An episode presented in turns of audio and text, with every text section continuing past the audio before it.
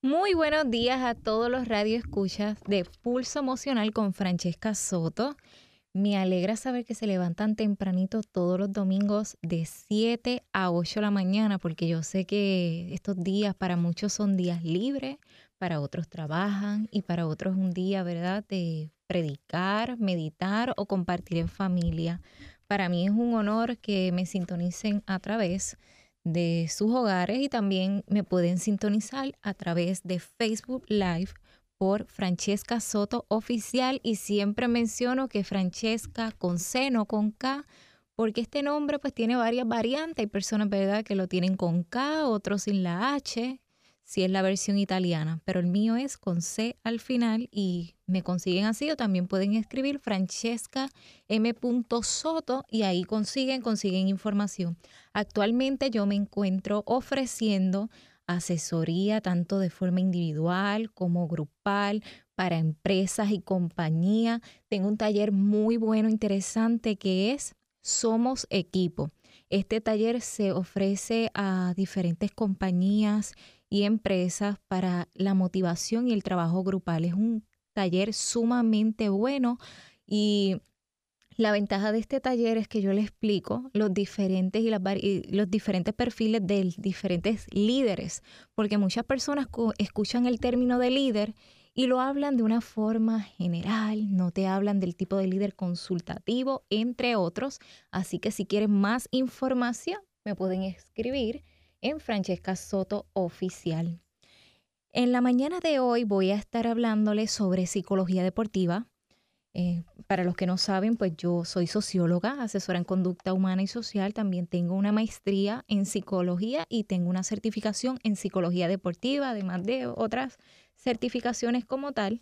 Pero me voy a enfocar en la mañana de hoy en psicología deportiva.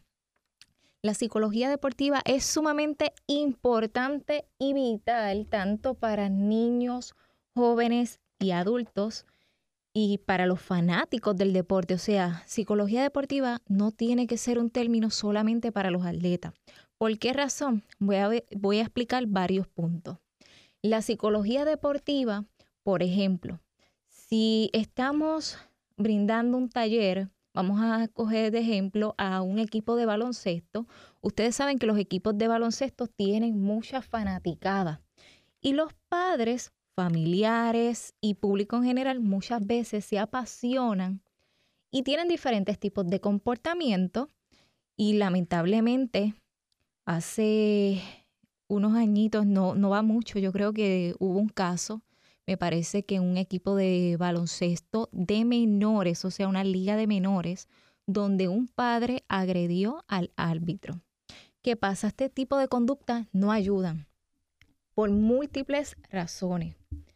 Lamentablemente, nosotros cuando vemos un atleta de alto rendimiento nos enfocamos en las ganancias, en las medallas, en los trofeos, pero no nos preguntamos qué hay detrás de estos atletas de alto rendimiento, a diferencia de otras personas y, y, ¿verdad? y personas que le encantan los deportes que no llegan a ser atletas de alto rendimiento. Número uno, lo más importante es tener y trabajar esa mente, una fortaleza mental óptima, porque una de las cosas que más traiciona a un atleta es los niveles de ansiedad. Vamos a hablar sobre la ansiedad un poco. La ansiedad todo el mundo la tenemos y nos da para diferentes, no, se nos activa en diferentes ocasiones. Por ejemplo, si tenemos una entrevista de trabajo, vamos a sentir esa sensación. Ahora, no todo el mundo la sabe manejar. ¿Qué pasa? Que si la ansiedad está muy elevada, en cuestión de los atletas, hay una teoría que se les explica mucho a, los atletas, que es la ley Jerkes-Dodson. La ley Jerkes-Dodson no trata sino más bien de la curva de la ansiedad. ¿Qué pasa con esta curva? Si tú no trabajas bien estos niveles de ansiedad en los atletas, tanto de forma individual o grupal, cuando vuelve otro día de práctica, esa ejecutoria se queda en ese nivel de ansiedad que no se trabajó. Entonces, ¿qué pasa? Muchas veces se comete el error que antes de, días, semanas antes o inclusive hasta el día antes de eventos importantes como estos eventos internacionales que pudimos ver, muchos atletas cambian su forma y esa técnica a veces hasta de dormir y las horas de sueño. Con la psicología deportiva se trabaja todos estos elementos de cómo manejar esos niveles de ansiedad, tanto de forma individualizada como grupal cuando son equipos en grupo. Esto funciona. Si no sabemos manejar esto y trabajar estas herramientas, nos puede pasar como en caso de atletismo, de, pista y campo y, estos deportes, eh, eh, como en el caso de Coulson. Coulson tenía en uno de sus eventos la ansiedad muy elevada, muy alta, y él escuchó su mente, eh, escuchó una falsa salida lamentablemente lo, lo descualificaron. Y esto cuando un atleta luego de tanto trabajo físico y eh, tantas horas de madrugar y todo esto, lo, o sea, no pueden participar, pues se frustran, caen en depresión y luego pues hay que trabajarle también esa, esa estructura mental, esas emociones y volverlos a fortalecer. Pero ¿por qué no hacerlo desde antes? Me consta que el equipo y, y que aquí en Puerto Rico se le está dando énfasis en estos últimos años a la psicología deportiva, hay muchos profesionales comprometidos eh, de diferentes instituciones, especialmente una de ellas que es la que se enfoca en dar certificación en esta rama. Yo, yo la hice en esta institución, no voy a mencionar el nombre porque pues sería anuncio no pagado, pero aquí en Puerto Rico por lo menos se está hablando un poco más de psicología deportiva, no con la misma intensidad que en España, que en Argentina y que en Cuba.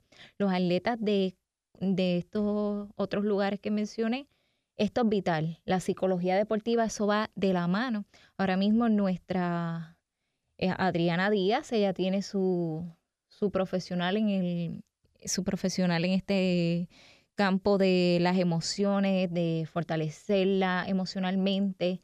Ella tiene una psicóloga y podemos ver la diferencia de ella. Ella es una joven que está muy segura de ella, ella cree en su técnica, ella cree en todo lo que se le ha enseñado, inculcado por su padre ese entrenamiento y, estamos viendo que ha obtenido unos resultados, ¿verdad?, excelentes y óptimos. Como mencioné al principio, porque no quiero dejarlo, este, olvidarme de este detalle, que mencioné que la psicología deportiva no solamente se trabaja en los atletas, también, sino más bien en los familiares. ¿Por qué razón en los familiares también es que se trabaja? Porque ser padre de un atleta no es fácil y eso lo pueden saber los padres que tienen hijos en diferentes deportes, ya sea en voleibol, en baloncesto, o sea, tienes que comprometerte en llevarlo a torneos o a sus prácticas y es algo que es gastante también para los padres. Y también los hermanos de atleta tienen un impacto emocional, aunque ustedes no lo crean. La psicología deportiva, más allá de trabajar con los atletas, trabaja también con los hermanos y familiares en general de un atleta. ¿Por qué razón también con los hermanos cuando hay un hijo que no es atleta? Hay muchos eh, de estos hermanitos que no practican deporte y su hermano, vamos a suponer que es un elite en cierto deporte, tienen esta queja de que el tiempo que se les brinda es menos y a veces este complejo de inferioridad de que papá y mamá siempre están más comprometidos con el hermano o la hermana en X deporte y por eso es que también en psicología deportiva se trabaja a los familiares y en casos como estos, cuando hay un hermano o una hermana que no es atleta, que siente este impacto de del deporte en un atleta, pues se trabaja también en ellos. Cuando mencioné al principio que enfaticé el caso que hubo de un papá que se apasionó y agredió a un árbitro, lo menciono por qué razón, porque hemos visto que en el deporte hay mucho bullying. Y esto lleva por años y lamentablemente ya lo vemos de una forma normal en estos deportes como el béisbol y baloncesto, se ha visto décadas atrás carteles desde ay, qué muñequita, ay, e, este, qué mujercita, estos tipos de comentarios. O sea que los atletas sufren este impacto del bullying y muchas veces las propagandas de cuando mencionamos sobre el acoso y el bullying, enfatizamos en el ámbito escolar y nos olvidamos de todos estos impactos y procesos fuertes que, que sufren los atletas. Y eso también hay que trabajarlo, porque lamentablemente hay muchos atletas que tienen una ejecutoria excelente, pero ante estos comentarios, por ejemplo, caso de baloncesto, a un tiro de tres o estos tiros libres, con los gritos o estos sobrenombres se bloquean. ¿Y qué, hace un, eh, qué hacemos los profesionales en este ámbito de psicología deportiva y, esto, y en el caso mío que doy asesoramiento en este en este ámbito de entrenar la mente, de fortalecerla, que la persona no se enfoque en esas criterias o si ese público, si estás en otro país, está apoyando a tu contrincante. Entonces, ¿qué pasa? Se le da técnicas de visualización.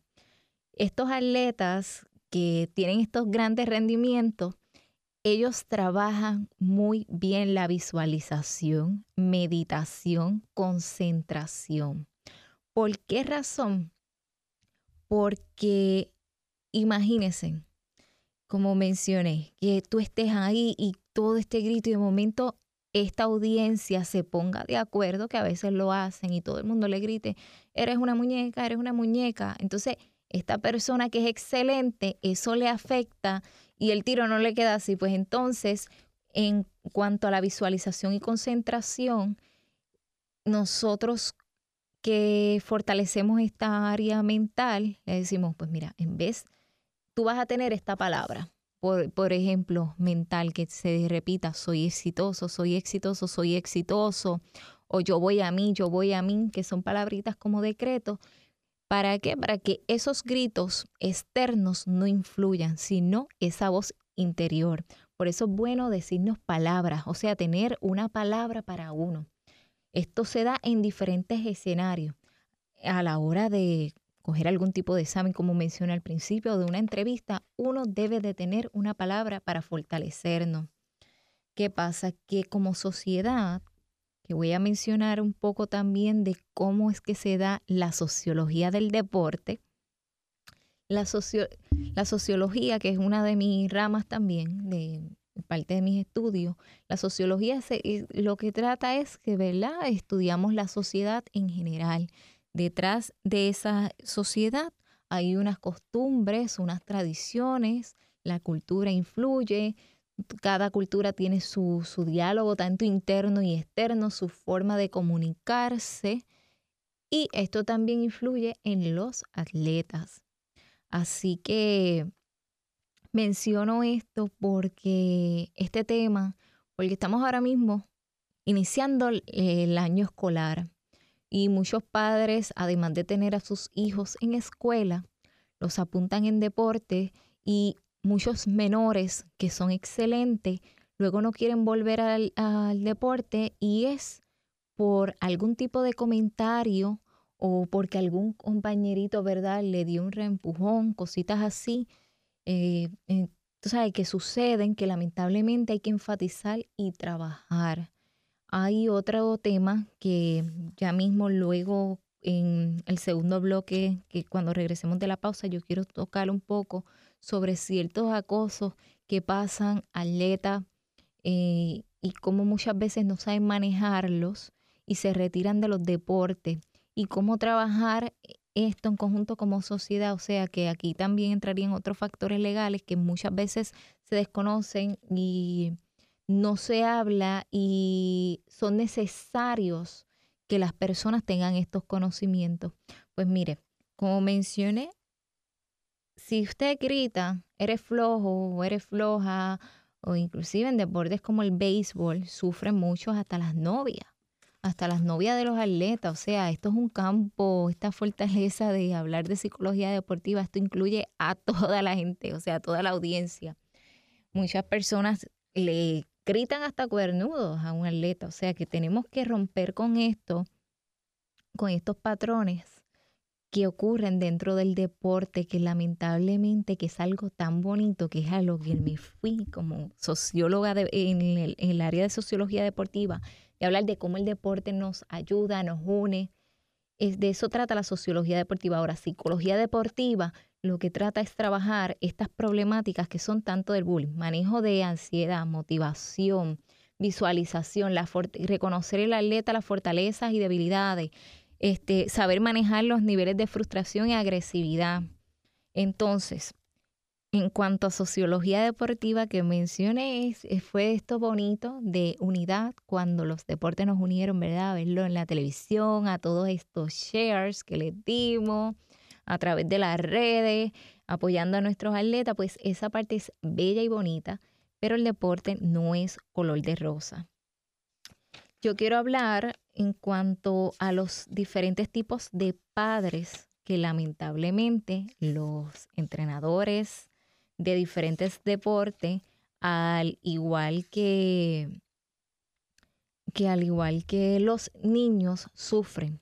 Lamentablemente existen los padres que dejan a los hijos en mientras están en su entrenamiento y se van. O sea, que no están ahí. Y los padres que no están en ninguno de, de los eventos. Los niños los envían así. Si tienen una guagua escolar, pues van con ese grupo, entonces pues no, no están ahí presentes. Y están los otros padres que son los coach de gradas, que son los que están todo el tiempo, mira, tira para acá, este, oh no, así no va, tienes que moverte, cambia este, se debe de sentar este, y todo eso tiene un impacto cuando son equipos o si es individual, esto no le ayuda en la, en la ejecutoria de su hijo, del menor que esté, ¿verdad? Eh, con el balón o si es en el caso baloncesto o en otro deporte, pues esto no le ayuda.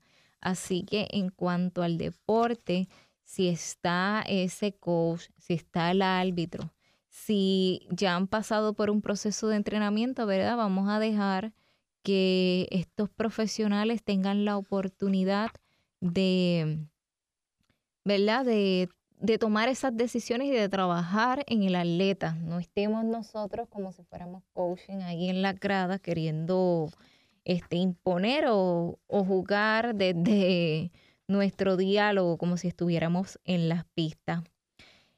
Em, en cuestión de los padres, que es lo que estoy mencionando, los padres y madres excesivamente críticos, voy a dar un ejemplo, para, para ver si estos papás de atletas se identifican y no es para, ¿verdad?, de, forma regañona ni, ni nada malo, sino para que crean introspección, porque los deportes es algo bonito, es algo que ayuda para la mente de cada ser humano y nada mejor que tú no sentir esa presión de o que te estén acosando o esa presión familiar que a veces no entienden que este menor es hasta ese nivel que puede dar. A veces quieren que den más y más y más. ¿Y qué pasa? Que si tu cuerpo no está preparado, también se lastiman. Por eso muchos atletas se retiran joven.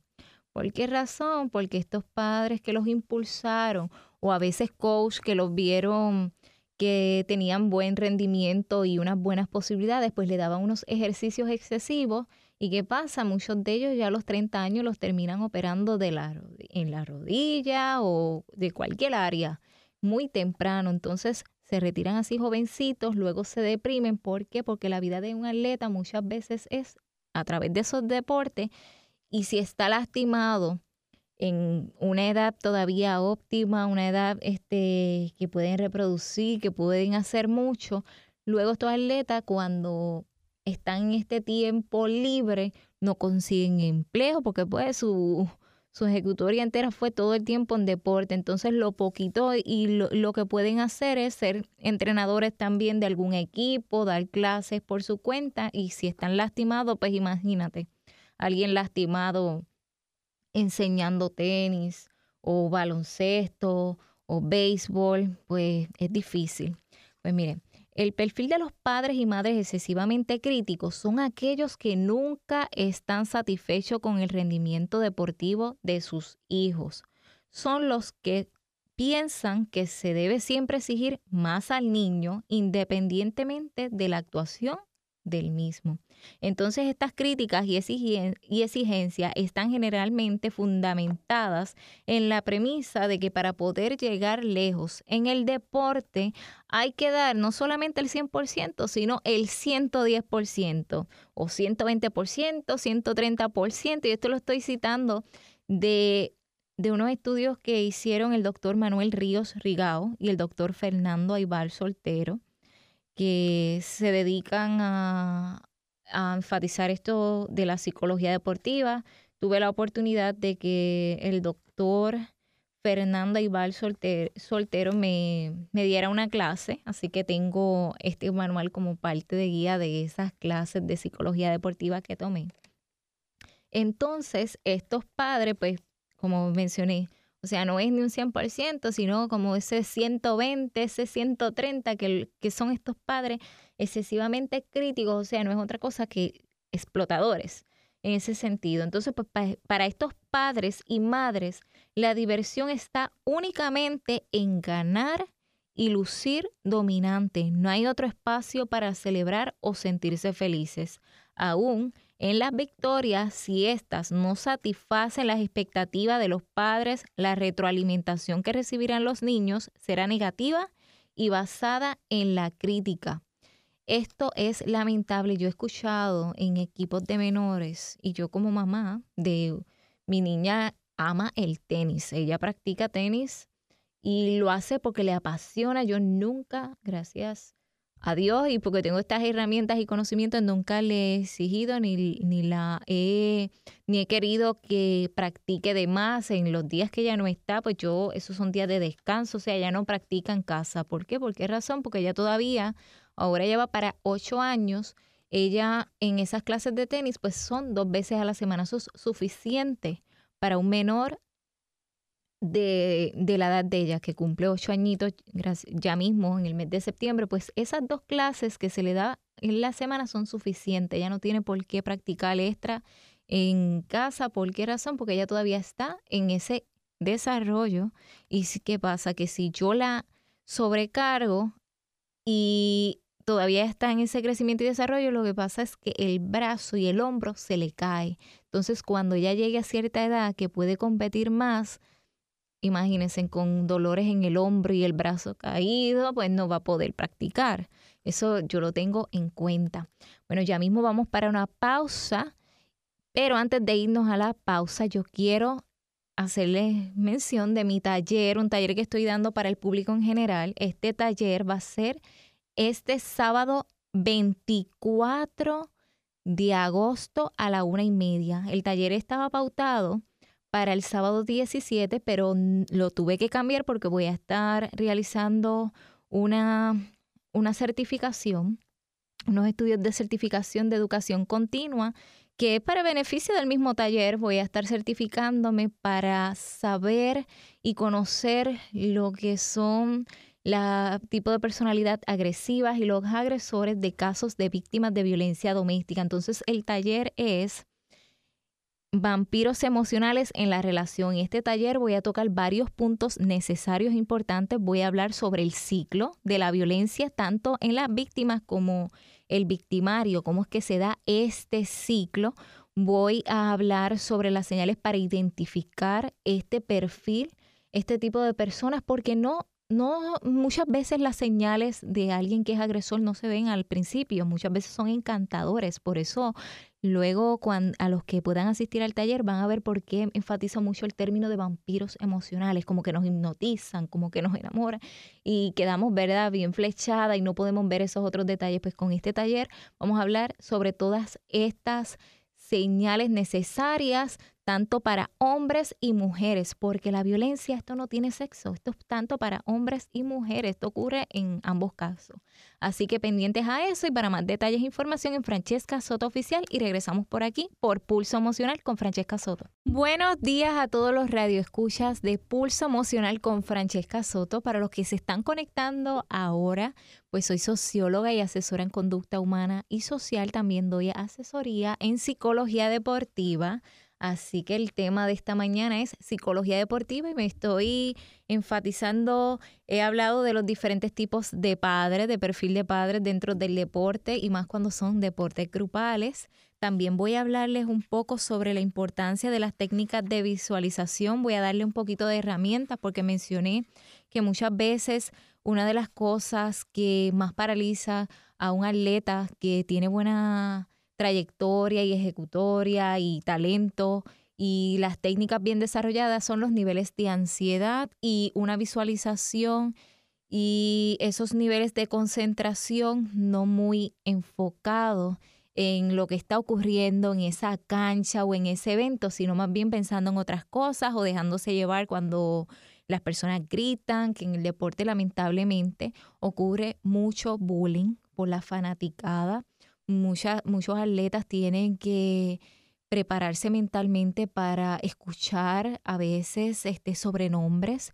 Y esto no es fácil porque ser atleta, esto es un, un trabajo, un trabajo como cualquier otro, pero un trabajo muy comprometedor, un trabajo donde se se pone, yo digo, el cuerpo, el alma y mente, se da todo. Muchas veces los atletas lo que duermen es poquito, hasta unas seis horas, pero también es importante, ¿verdad?, que ellos mantengan una rutina, esas horas del sueño este, establecidas, por lo menos mínimo esas siete horas, para que tengan ese rendimiento ahí bien óptimo y bien este, alineado.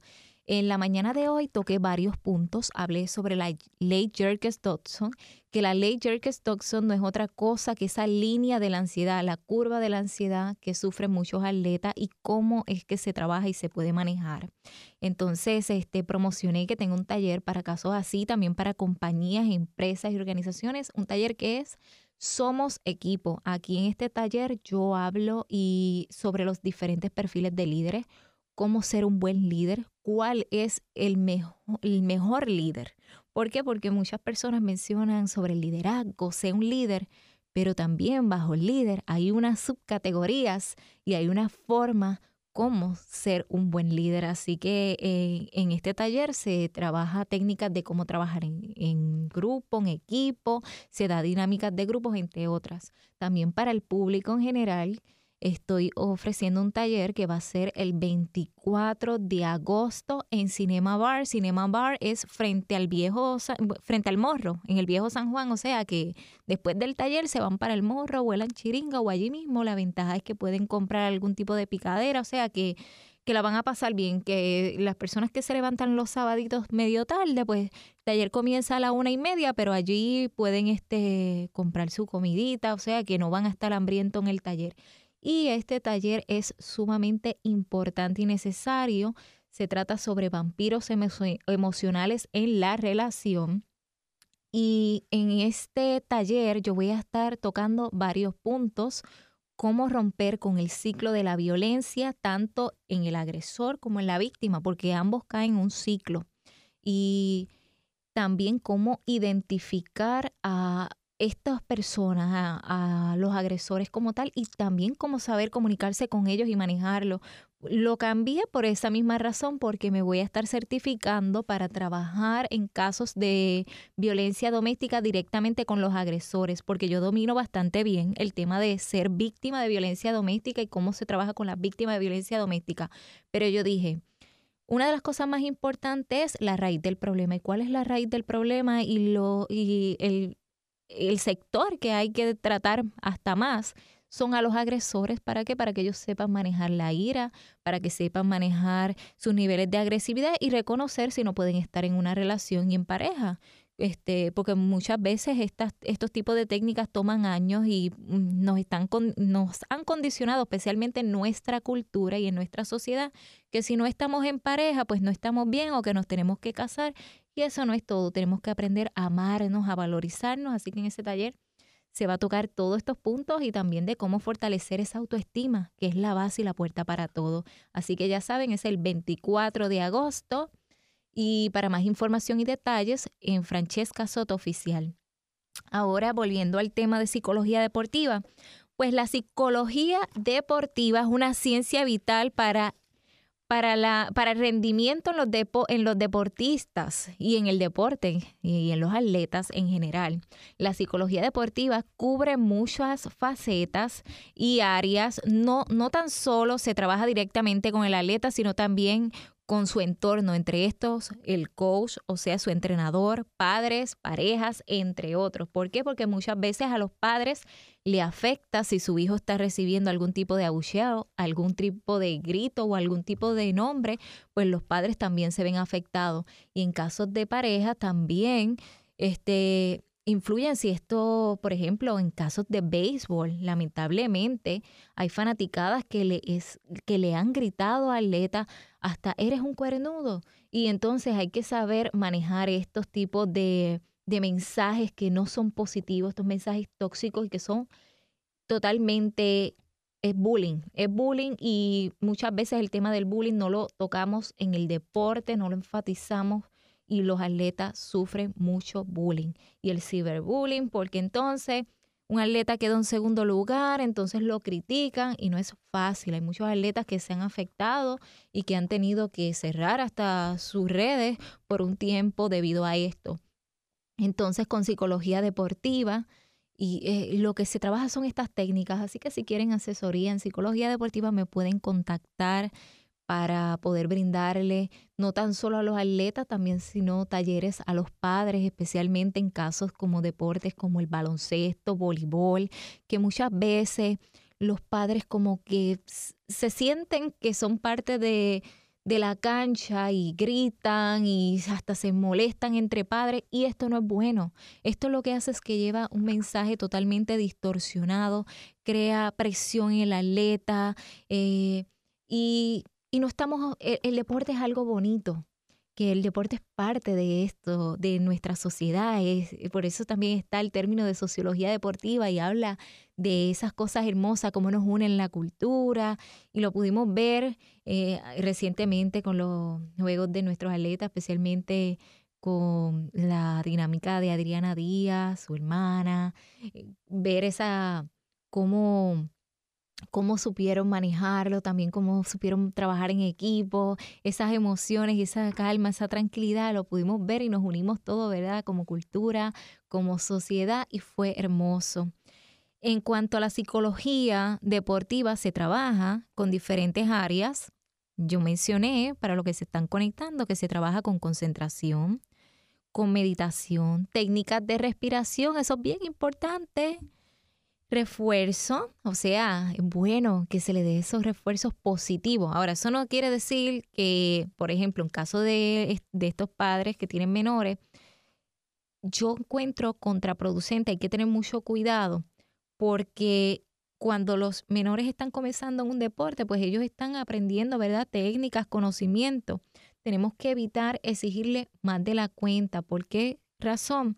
Mencioné que muchos atletas ya cuando llegan inclusive edad de, 18 añitos o hasta menos, hay que operarlo hasta de las rodillas o se lastiman con más facilidad. ¿Por qué razón? Porque o tienen algún desgaste, se desgarran, han sido muy lastimados. Entonces, yo di un ejemplo en el caso de mi hija. Ella le fascina el tenis, le encanta ir a equipos y todo esto. Ahora, yo no la sobrecargo ni le doy estos entrenamientos extra. ¿Por qué razón? Porque se le puede caer su hombro, su brazo, y entonces cuando ella llegue a cierta edad, en vez de seguir practicándolo, después va a estar toda dolorida, pues va a estar utilizando rodilleras y hasta, o sea, muchas herramientas y, y alguien que, que ¿verdad? pudo seguir a más edad se tuvo que quitar antes de tiempo y es lo que no queremos. Así que en esto trabaja muchos factores, así que a esos papás y a esas mamás vamos a seguir los consejos del entrenador, el consejo de su médico de cabecera, de ese quiropráctico, del fisiatra, o sea, porque en el deporte aquí hay un equipo totalmente detrás de un atleta, un equipo multidisciplinario, está el nutricionista, o sea, vamos a seguir todos esos consejos, porque esos consejos son necesarios, ellos son los expertos, ellos son los que conocen de este tema. Ahora, eso sí, en casos donde ustedes conozcan que esos entrenadores, porque hay entrenadores lamentablemente que mientras practican y enseñan, le hacen bullying al atleta, le, le hablan de una forma no adecuada, esos casos así, hay que denunciarlo y entiendo que ahora mismo la federación y, este, y, y la junta directiva de que está a cargo está muy enfatizada en estos temas y en estos casos, porque estos casos hay que saber también trabajarlo. ¿Por qué? Porque si un entrenador no se comunica de una forma correcta con ese menor o con ese atleta, quizás el atleta se frustre y no quiera volver. Y yo creo que el deporte es algo tan bonito que es para que la persona se sienta cómoda. Entre las actitudes que se trabajan en psicología deportiva es sobre esa presión de los gritos como mencioné. esos casos de lamentable de bullying, que los puedan manejar, que los puedan, que puedan, ¿verdad?, frenarlo, que exista alguien, pues mira, en vez de uno ir para em, gritar y todo esto, vayan, tomen nota y y creen entre ustedes un comité de padres que, promuevan el buen diálogo. Eh, es bien importante que se lleve talleres, como mencioné, no tan solo para el atleta, sino para los familiares y los padres, porque esto, esto influye en todo. Y quiero, como queda, no sé si me quedan solamente 10 minutos, no sé muy, mucho del tiempo, pero quiero mencionarle algo muy importante antes de seguir con los perfiles, los diferentes perfiles de padre. quiero mencionar esto, que razones por las cuales los niños y las niñas se inician y participan en un deporte. La principal y fundamental razón es para divertirse y para disfrutar, en este caso a través del deporte es el gusto natural en el caso de los menores, que tenemos todo, ¿verdad? Cuando somos niños por el juego y el movimiento, los niños aman jugar ellos el deporte, ellos no lo ven simplemente como para obtener una medalla, sino para divertirse. Entonces, vamos a no frenarlo, vamos a, crear ¿verdad? un ambiente sano y saludable. Así que si usted tiene a su hijo en un deporte o usted como entrenador ve que los padres están em, no comportándose de una forma correcta y un ambiente, ¿verdad?, relajante y adecuado para toda la comunidad, o sea, para todos los que van, para la fanaticada y ese menor, ya saben que me pueden escribir y tengo un taller que se llama Somos Equipo, que se brinda dinámica de grupo. Está bien interesante. Así que me escriben a través de Francesca Soto Oficial y también me pueden conseguir a través de Instagram en Francesca M. Soto o en LinkedIn. Ahí está todos los detalles e información. Ser parte de un grupo y estar con amistades. Por eso los niños aman el deporte, porque se sienten que están, ¿verdad? Que tienen más amiguitos. Mejorar destreza ese disfrute del deporte que escogió, o sea, el deporte en esas primeras etapas de vida, quien lo debe de elegir y estar cómodo es el menor. Así que si a tu niño no le gusta el baloncesto y ya él te lo ha dicho, pues mira, búsquele soccer o ajedrez eso también es deporte. Los juegos de mesa son deportes y son muy buenos, muy buenos. Así que búsquele otro deporte. No tiene que ser el mismo que está el primito o el que usted estuvo. Eh, todo el mundo tiene una personalidad y unos gustos y unos intereses y eso hay que respetarlo. Ah, también muchos niños, ya desde, tú sabes, muchos tenemos ya mente de de esa competitividad, muchos la, la tenemos a veces hasta de forma innata, pues por aprobación social, porque se lo celebran, porque se siente reconocido y querido por las personas significativas, o bien quiere ser como como su ídolo. Por ejemplo, muchos niños, eh, cuando Mónica Puy, ¿verdad? Ganó el tenis, muchos niños y niñas, ¿dónde querían que lo matricularan? En tenis. Mi niña yo le descubrí la pasión por el tenis. Primero ella inició con un guante de pelota y a ella le gustaba estar arrojando y corriendo de cancha y cancha. Yo dije, bueno, tengo que reconocer que más o menos la, apunté para ese tiempo de esa medalla de oro, pero a ella le gustó. Ella me dijo, mami, este es mi deporte. Antes de, de, anotarla en tenis, ella estuvo en ballet, no, no le gustó. estuvo en gimnasia, tampoco le gustó, pero ella exploró exploró varios deportes, llegó a jugar conmigo en el tiempo libre, baloncesto, pero cuando la llevé a tenis, yo noté esa pasión y esa alegría, esa felicidad, la noté inmediatamente. Este, y le gustaba, le gustaba el reconocimiento también. Mira, el, el maestro, como ella le dice a su entrenador, me dijo que lo hice excelente y esa alegría a ellos también les gusta. Porque bueno, pues, la, la competencia eso siempre está, pero hay que trabajarlo, ¿verdad? De una forma correcta, sin herir a nadie. El deporte, como mencioné, esto es para que nos una y no todos van a llegar a ser atletas de alto rendimiento, así que vamos a disfrutarnos ese proceso, vamos a verlo como buenas experiencias, el aprendizaje, siempre las experiencias y el aprendizaje es ganancia. Así que si que todo ese tiempo a los padres que han estado con atletas de, de, que son padres de atletas tanto de diferentes deportes como voleibol, baloncesto, si su hijo no llega a grandes ligas, eso no importa, lo que importa es que ganó conocimiento, experiencia, vivencias, que eso no vuelve. Así que vamos a disfrutarnos el proceso. Esto es bien importante, esto sí que yo quiero este, que lo escuchen bien, la, visualización, que eso es bien poderoso y entre la visualización para poder realizarla le voy a mencionar unos puntos clave para poder trabajar con las técnicas de visualización, primero tenemos que descubrir cuál es ese ambiente o que, en qué lugar es que me funcionan esas técnicas de visualización. Es como la meditación, que es parte. La meditación, las personas lo que hacen es visualizar, pensar, hasta ponerse esas palabras positivas y muchos buscan un espacio. Hay personas que este, realizan estos ejercicios en algún espacio de su hogar, en una estructura, otras personas que, que les encanta tener estos tipos de técnicas en lugares abiertos, ya sea en playa, en algún parque, y, hay que saber buscar estos lugares. Se necesita estar en un sitio, ¿verdad? Tranquilo, sin distracciones. ¿Para, ¿Para qué? Para poder implementar esas técnicas de concentración y que la mente y el cuerpo estén relajados, relajados. Y hay que usar siempre, utilizar los cinco sentidos.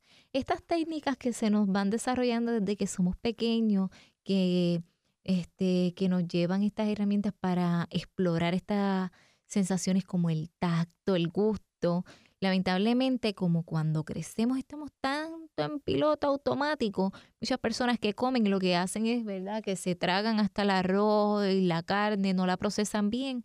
Pues mira, en estas técnicas de visualización es importante utilizar y trabajar con esos cinco sentidos, que no es otra cosa que la visión, estar enfocado. Ok, si eres atleta de béisbol, vamos a enfocarnos en en la bola, si eres atleta en tenis, tu, tu visualización te enfoca, olvídate de lo que están gritando ya, es esa bola. Si viene el lado derecho, izquierdo, ser así. Esto nos va a ayudar para ser más rápido y más proactivo. El olfato, eso también es importante estimularlo en los atletas, tanto el tacto como el oído, saber escuchar, que no escuchemos por ahí falsas salidas o cosas que no son. Y este, también se trabaja con técnicas como el gusto.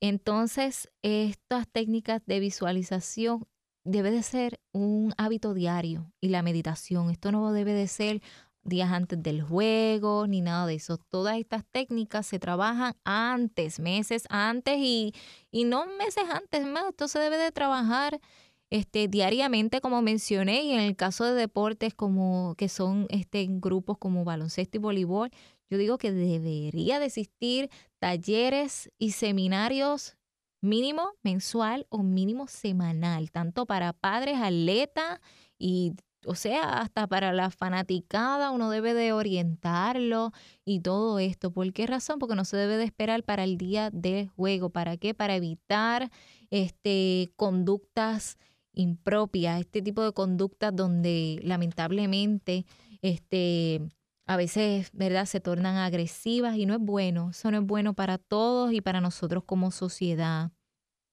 tenemos que ponernos palabras como que soy exitoso, hay que eliminar esas imágenes de fracaso, hay que este, estimularlas por imágenes de éxito, ser más visionario, no comparar nunca a nuestros hijos con el otro ni nada de eso. Cada quien tiene su forma, cada quien tiene sus elementos.